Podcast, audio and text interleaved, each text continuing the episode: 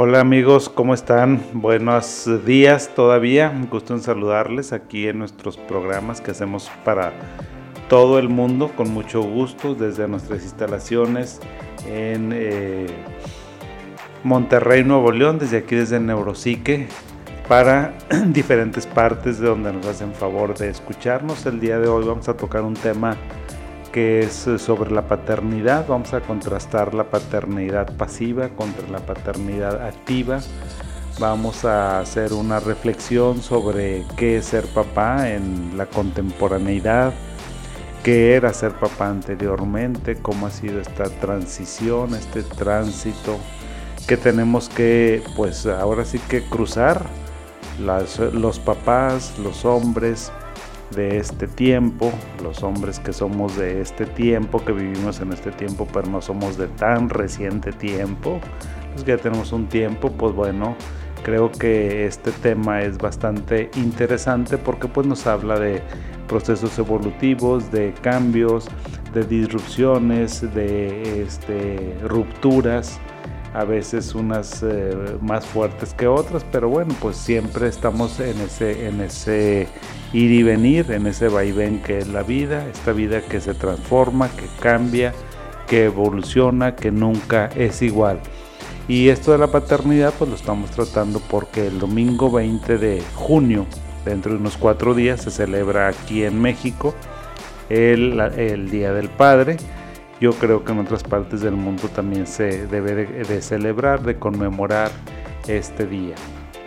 Y creo que, qué bueno que se haga, porque pues bueno, el propósito siempre de recordar una, una fecha tiene la finalidad de eh, poner este, las CIES sobre los puntos, poner los acentos en donde en lo que es importante para la vida, que lo que es importante para la sociedad, porque pues bueno, no hay que olvidarnos que los padres somos formadores de la sociedad a través de nuestros hijos. Al formar a nuestros hijos, nuestros hijos pues son parte de la sociedad y finalmente la calidad de, de los papás pues es la calidad de la sociedad que tenemos.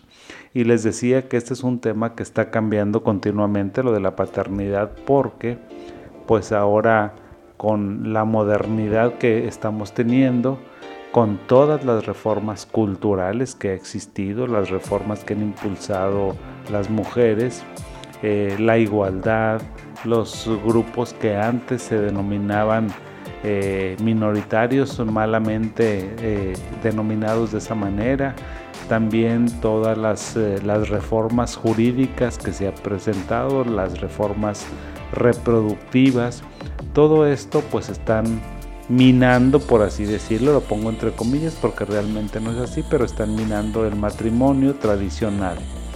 ¿Qué significa eso del matrimonio tradicional? ¿Qué significaba?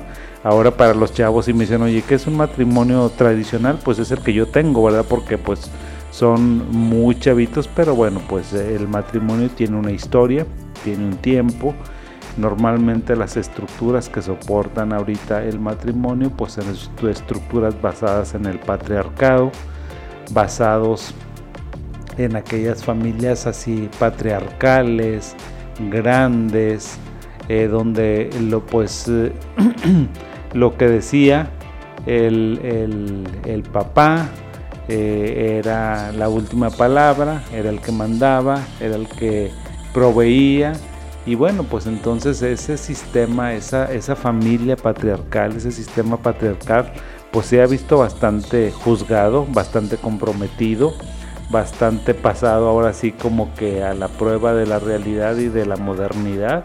Se le ha pedido cuentas, yo creo que a ese eh, matrimonio patriarcal, lo cual es muy bueno, o sea, lo cual yo celebro.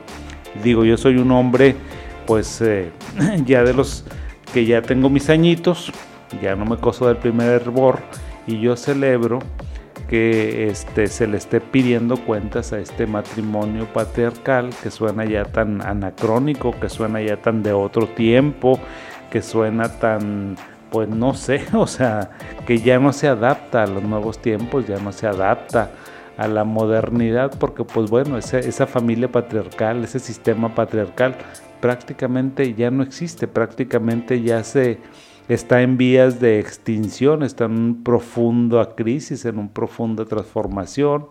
Y bueno, pues es todo un reto, es un reto muy, muy grande para los hombres porque pues estamos en una transformación muy profunda. ¿Por qué? Pues porque ahora el sistema familiar ya no se basa en un sistema patriarcal, ahora es un sistema de equilibrios, de contrapesos, es un sistema compartido muy padre, muy bonito. A mí me encanta la verdad que papá y mamá tengamos una voz, tengamos un equilibrio, que hagamos cosas a veces compartidas, a veces que hagamos cosas diferentes, que tengamos a veces roles diferentes, lo cual yo celebro, pero siempre y siempre equilibrados, siempre tendiendo a la igualdad. Creo que eso es muy, muy bonito. Entonces, pues bueno, les decía, eh, esta, tenemos actualmente una crisis de identidad de la paternidad. O sea, porque pues somos el hombre, pero ahora ya no somos el hombre de la casa, porque no tendríamos por qué haberlo sido y no tenemos por qué serlo. Tal vez ahora sea la mujer de la casa o el hombre de la casa. O sea, el hombre anteriormente se decía, bueno, tú eres el hombre de la casa. O sea, los supuestos que nos eh, soportaban a los hombres que ya tenemos cierta edad es, tú, vas a, tú eres hombre, mijito, tú vas a ser el hombre de la casa tú vas a ser el hombre que lleve la, voz cantada, que tenga la autoridad, que tenga la última palabra, que seas el que decidas, o sea, que seas el que trabaje. Tienes que tener un muy buen trabajo, mijito, para que puedas mantener a tu familia de una manera holgada. Eso eran los supuestos sobre los que se basaba esta, este constructo psicológico, social, de lo que era la paternidad. Sin embargo, pues ahora ya ni somos nada más las personas que trabajamos, porque pues ahora resulta que también la señora trabaja y a veces trabaja y trabaja y lo hace mucho mejor que nosotros. A veces trabaja y le pagan mucho mejor que nosotros. Entonces tiene jornadas a veces laborales más extenuantes que nosotros. Entonces pues ahora bueno, ella es la que ya provee también. O sea, antes decía el hombre, bueno, pues yo soy el que mando, ahora resulta que no, no eres nada más tú el que mandas, sino que tienes este pues ahora sí que un mandato compartido con tu pareja, con tu esposa, con tu esposo, lo cual es muy bueno. O sea, pero todo esto está generando una crisis muy importante porque no sabemos dónde acomodarnos, no sabemos hasta dónde no y hasta dónde sí. Entonces pues ya no mandamos, ya no mantenemos como antes en el sentido estricto de la palabra porque pues ahora ya las personas se pueden mantener, pueden ser autónomas. Este, ya, eh, ya no eres distante efectivamente porque antes, o sea, la paternidad pasiva, antes eh, el concepto de paternidad de papá era, ok, tienes que trabajar, tienes que mantener a la familia, tienes que proveerlos económicamente y ser distante. O sea, no llorar, no mostrar afectos, que no sepan más o menos lo que te duele, lo que no te duele, que seas un padre inexpresivo. Yo creo que las personas, los padres ahorita que ya tenemos cierta edad, que tenemos a lo mejor adolescentes ya grandecitos o que tenemos adultos jóvenes, pues nuestros padres eran completamente diferentes a nosotros, pero absolutamente. Eran muy trabajadores, eran unos hombres muy recios, eran unos hombres muy distantes y bueno, pues todo eso ya no es así. Entonces esa podría decirse que fue la paternidad pasiva, una paternidad donde pues bueno, nada más eres el proveedor. Ahora ya se transformó y muy bonito, muy padre la transformación hacia una paternidad activa, una paternidad comprometida y por eso se le dice la nueva paternidad o una paternidad activa o como ustedes quieran denominarle, pero bueno, lo que significa es que pues tienes un rol mucho más presente. ¿Qué significa que la nueva paternidad? ¿O qué significa que tengamos una paternidad activa? Bueno, pues eso lo que significa es que vas a estar presente, ya no estás ausente, vas a estar mucho más presente en la vida de tus hijos. Eh, y eso, una, una paternidad activa también implica que nos comprometamos, un compromiso en sus deseos, en sus metas y en sus anhelos. Y bien importante, que seamos afectivos, que le digamos a nuestros hijos te quiero mucho, te quiero mucho, qué bonita estás, qué guapo estás, mira nada más, o sea, que te, te ves muy bien, este, qué, bueno que estás feliz, qué bueno que estás contento, este, que demostremos nuestro afecto, te quiero mucho, que lo abraces, que la abraces, que le hagas cariños, que estés al pendiente de ello. O sea, creo que esta afectividad es algo muy importante, algo que estamos descubriendo los papás de ahora y que es súper, súper rico. Entonces, con esta paternidad activa, tú te podrás pensar, bueno, ¿y cuáles son las ventajas de tener una paternidad activa? Pues aparentemente hay muchas, según los estudiosos. Estaba consultando un estudio que hizo la UNICEF junto con el gobierno de Chile y estaba yo viendo esto de la paternidad activa, este nuevo modelo y todo lo que aporta a los hijos. Y bueno, yo como que ya lo sabía, o sea, porque pues me dedico a la salud mental, pero ya sabía un poco de, esto, pero verlo escrito, verlo sintetizado, pues siempre le ayuda a uno muchísimo, porque te ayuda a comprender cómo este modelo aporta a tus hijos una mejor autoestima, una estima mucho más sólida, eh, le imprimes a tu hijo muchas más habilidades sociales, más habilidades de relación, de liderazgo, de convivencia, de una sana convivencia con sus pares, eh, también eh, una también tiene impacto en que tu hijo tiene un mejor desempeño académico, mucho más brillante. Eh, este, son niños, le das mucho más herramientas. Entre más cerca estés, entre más activo seas en la participación de la educación, del paternaje, pues tienes bastantes, bastantes beneficios. O sea, porque te menciono estos, o sea, mayor bienestar en todos los sentidos. Entonces, este, también aportas, eh, aparte de, darle más herramientas, pues lo que vas a hacer es que haces que tu hijo se lo preparas mejor para que se enfrente a sus dificultades, le das un mayor beneficio psicológico y físico, fíjate, y aparentemente este beneficio, este modelo, este paternaje, esta nueva paternidad activa tiene muchos beneficios, pero no solamente para el hijo, eso es lo bonito, también a veces este, tú te ves muy beneficiado con esto. Aparte de lo que le vas a dar a tu hijo, pues resulta que este modelo también tiene muchos beneficios.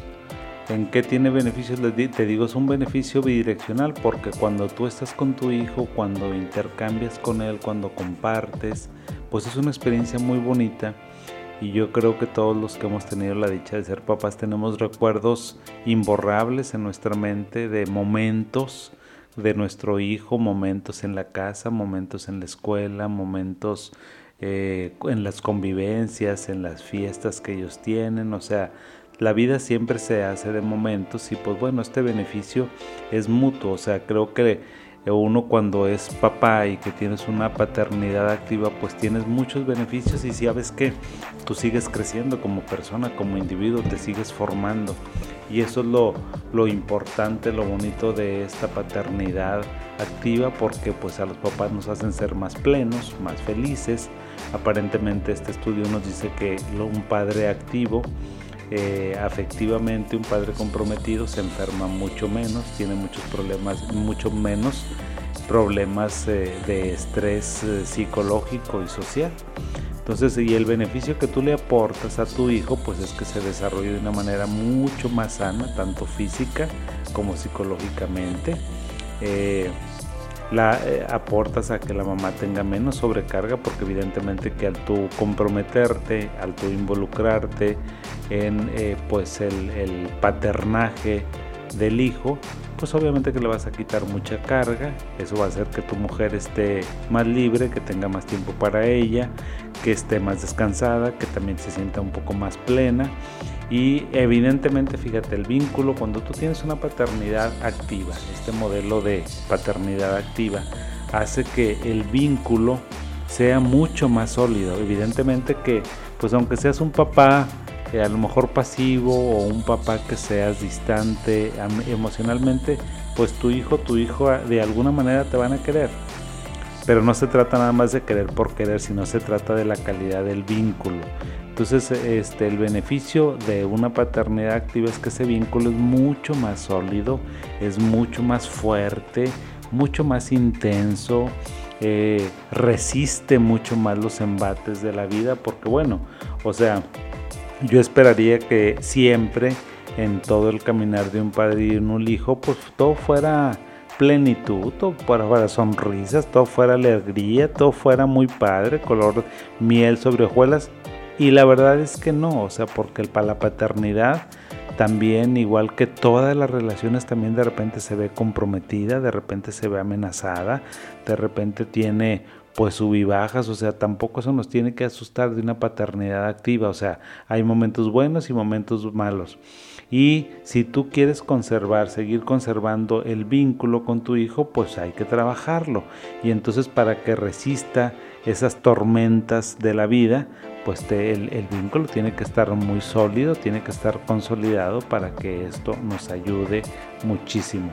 Ahora, te voy a decir una cosa, la paternidad activa pues tiene muchos enemigos, porque fíjate, todos estos, esta paternidad, este nuevo modelo, pues ya es parte, yo diría que eh, cada vez más cotidiana, cada vez más padres eh, se incorporan a este nuevo modelo, los nuevos padres, los papás muy jóvenes, pues realmente esto es lo que conocen, la paternidad activa, o sea, no conocen otra manera. Sin embargo, pues de repente también tenemos una crisis importante porque aunque hay cambios culturales, hay reformas, hay modernidades, hay nueva manera de relacionarse entre los hombres y las mujeres, la verdad es que a veces la sociedad está muy anquilosada en sus estructuras. ¿Qué quiero decir con eso? Pues que al papá tiene jornadas laborales mucho más largas, se le permite mucho menos cuando quiere ir al, kinder, que dice, oye, pues sabes que mi niño va a aparecer en una obra en el kinder y quiero que me des permiso. Oye, ¿y para qué? ¿Para qué vas a ir? Tú lo que necesitas es trabajar para pagarle la escuela a tu hijo. O te dice, le dices a tu jefe, oye, tengo que llevar a mi hijo con el médico. ¿Y a qué lo tienes que llevar? ¿Que, que acaso tú eres el doctor? Lo que tienes que hacer es trabajar para que tengas dinero. Entonces, los permisos laborales están eh, muy poco eh, aceptados, están muy mal vistos para los hombres, de hecho no, está, no, no se ve bien, no es nice que un papá esté pidiendo permiso para ir a las actividades de su hijo malamente. Yo no estoy diciendo que eso se justifique, yo creo que se necesita una reforma, una, una reforma a lo mejor laboral que tome en cuenta estas necesidades nuevas de los hombres de estar más cerca, de estar más presentes con sus hijos, o sea, porque pues es una necesidad y, si lo pensáramos de una manera más profunda sería de impacto impresionante para la sociedad, para el bienestar de la sociedad, porque pues un padre presente, un padre activo, contribuye de una manera espectacular a la sociedad al tener esta participación activa.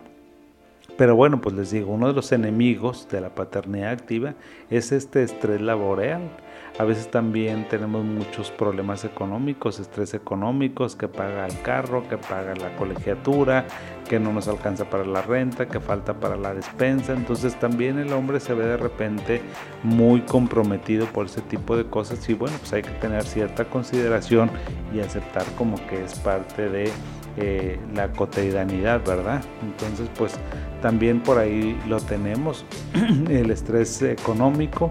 Eh, también creo que otro de los enemigos es que sea un papá trabajólico, o sea, un papá que se la pasa trabajando, que está grandes jornadas laborales, pues eso tampoco ayuda, tampoco es bueno para esta situación. Otro enemigo de la paternidad activa es eh, la televisión, el celular, los dispositivos, porque sí o no, a veces los papás llegan, llegan muy cansados, llegan muy fastidiados, lo que menos quieren es interactuar ahí con, con la familia y quieren ver la tele, quieren distraerse, pero bueno, pues o sea, obviamente que todos los hombres quisiéramos hacer eso, sin embargo, no es lo más sano.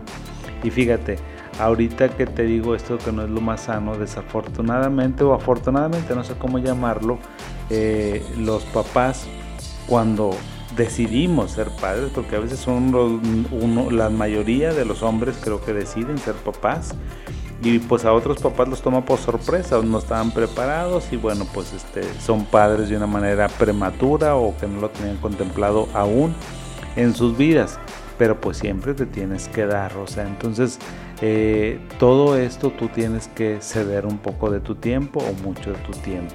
Otro gran enemigo de la paternidad activa es el machismo, es el pensar, eso es solo para las mujeres, eso lo hacen las mujeres, eso yo no sé hacerlo. Entonces el machismo también es un enemigo de la paternidad activa. O eh, otro, otro enemigo es pensar que la presencia del el papá, de mamá, no es tan importante, más bien del papá, porque es fundamental. O sea, la presencia en todo momento de la vida, de un ser humano, de un bebé, de un niño, de un adolescente, de un adulto joven, la presencia paterna es súper, súper importante.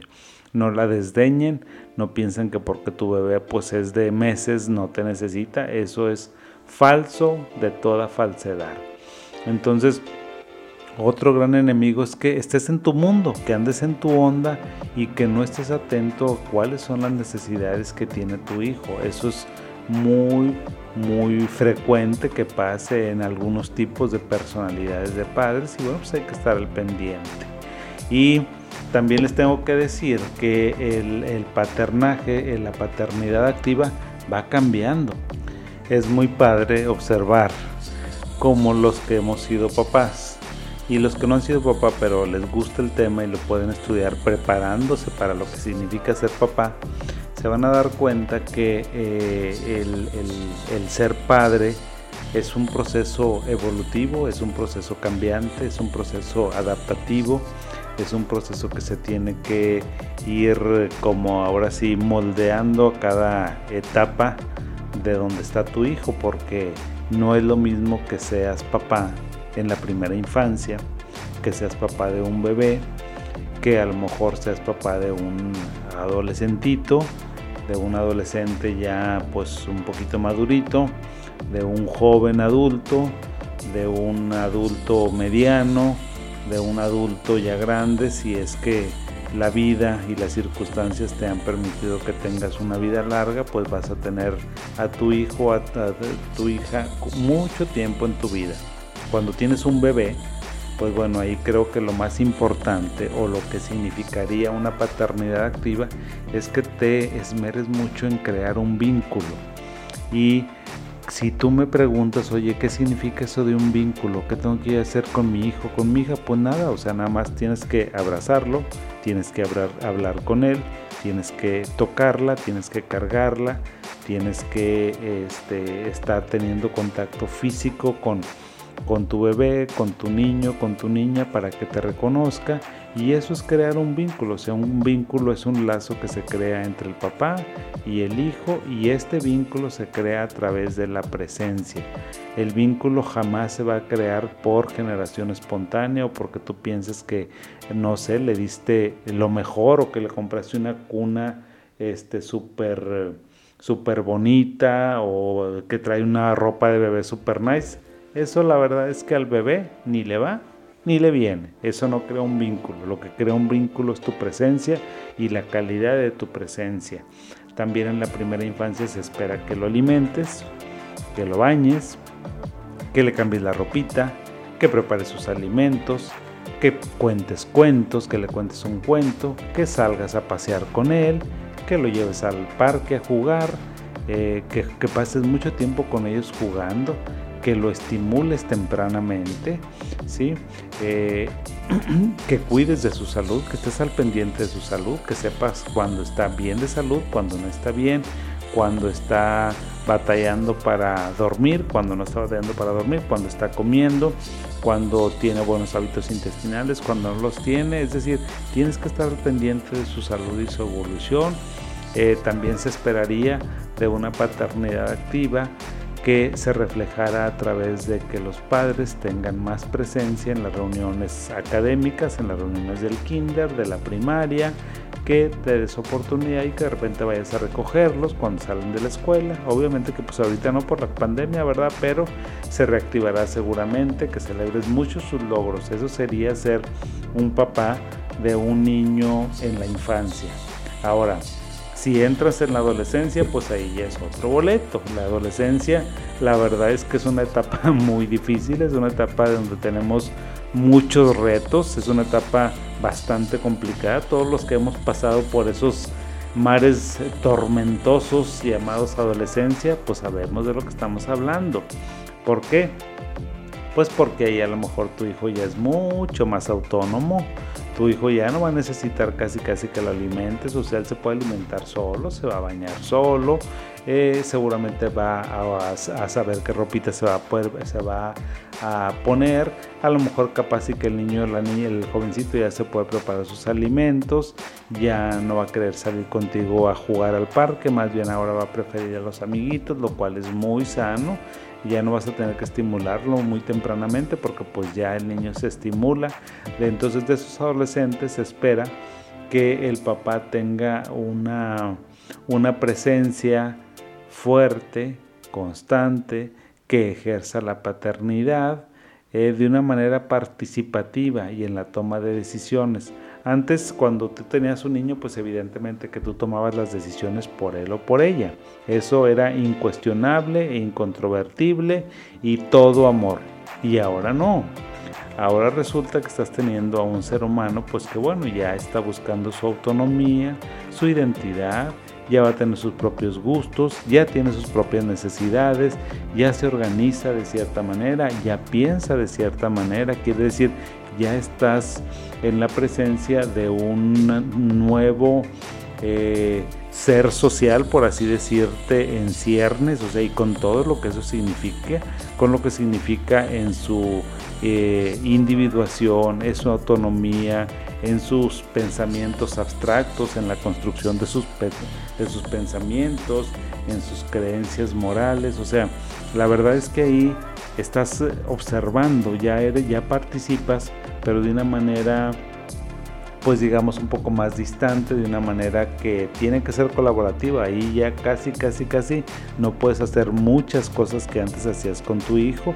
De hecho, eh, una, les decía que se tiene que ejercer la paternidad porque aquí viene un periodo muy interesante, con, de mucho reto, de ejercer la paternidad, la autoridad y la autonomía. Es autoridad versus autonomía, hasta donde sí la libertad que te piden los muchachos, hasta donde sí la libertad para decidir lo que ellos quieren hacer, para la libertad para ver cómo se quieren vestir, la libertad cómo se quieren pintar el pelo, la libertad para ver si se ponen tatuajes, si no se ponen tatuajes, es decir, tiene uno que estar en ese en ese vaivén, en ese tránsito de su autonomía, su libertad versus la autoridad que tú tienes, o sea, hasta dónde sí y hasta dónde no, y ahora la autoridad es una autoridad que a veces, fíjense, desafortunadamente se tiene que este, pues hacer a la usanza antigua.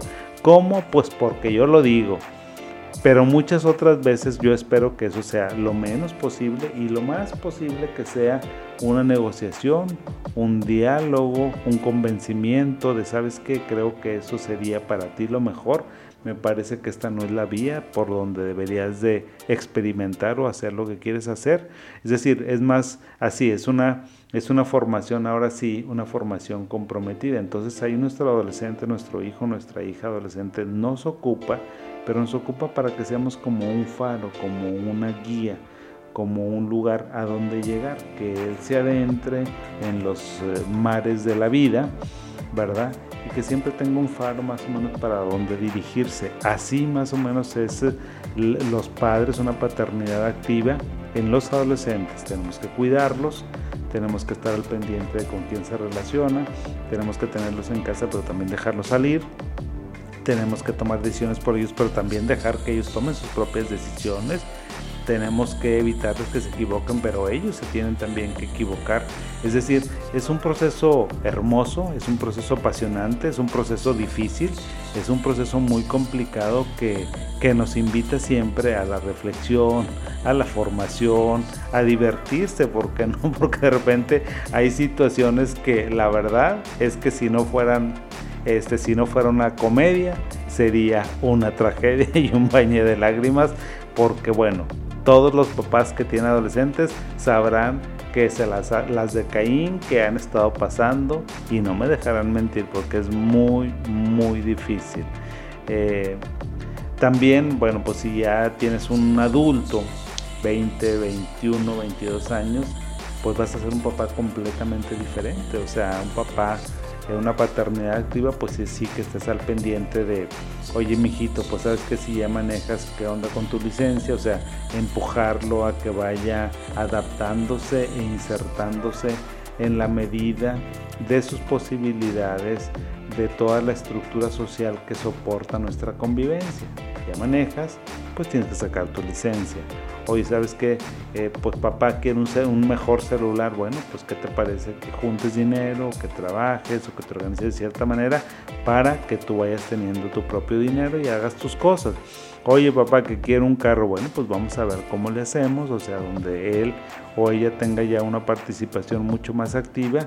¿Por qué? Pues porque a lo mejor ya se incorporó a la fuerza laboral y hay que ayudarle a administrar su dinero y saber dónde sus prioridades. No administrárselo. Por favor, papá. O sea, tu hijo no lo tuviste para que te mantenga, no lo tuviste para que este, haga lo que tú digas, no. O sea, finalmente es ayudarle a administrar su dinero para beneficio de él o de ella. Y si no quiere, pues bueno, la vida se encargará de enseñarlo. De tal forma que, pues si se fijan ustedes, es muy diferente. Y aparte, aparte de todos estos cambios, de todas estas adaptaciones que tenemos que tener a lo largo de la vida de nuestros hijos, pues también resulta que ahora es mucho más frecuente los divorcios, los desencuentros entre una pareja y entonces pues bueno, pues vas a estar divorciado, pero continúa siendo padre y eso no se te debe de olvidar. Entonces, una paternidad activa de padres divorciados, ¿qué se esperaría? Se esperaría que aunque estés del chongo con tu expareja, trates en la medida de lo posible y por el bien de tus hijos de organizarte con quien tenga la custodia ya sea mamá o papá. O sea, te tienes que organizar de la mejor manera, a lo mejor para los grandes temas, temas menores pues dejarlos pasar, pero para los grandes temas te tienes que organizar y ponerte de acuerdo. También a lo mejor si ya no vives con ellos, y ya no estás ahí, pues bueno, tienes que pasar tiempo de calidad y lo que significa tiempo de calidad es, por favor, no dispositivos, no dispositivos en la comida, no dispositivos en la conversación, al menos que haya algo que estén viendo o que vayan a compartir. También es muy importante que lo sigas manteniendo.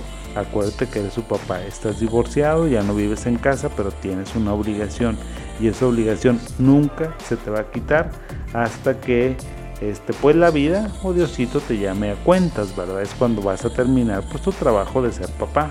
Así que si ustedes se fijan, esta paternidad activa es muy bonita, nos trae muchos beneficios. Claro que es de, eh, repente complicada, difícil de adaptar para algunos hombres porque es una, es una irrupción, es una disrupción seguramente en el concepto que tenemos de la paternidad, pero bueno, pues hay que darle, hay que seguir adelante y ahora sí, pues que todos nuestros santos nos acompañen para ser el papá que nosotros quisiéramos haber tenido y pues en beneficio de nuestros hijos. A todos los papás les mando un caluroso saludo, espero que se la pasen súper bien, espero que los apapachen, espero que los traten igual de bien que tratan a las mamás el Día de las Madres. Lúzcanse niños, lúzcanse niñas con sus papis porque también tenemos nuestros corazoncitos. Un abrazo y bonito día para todos.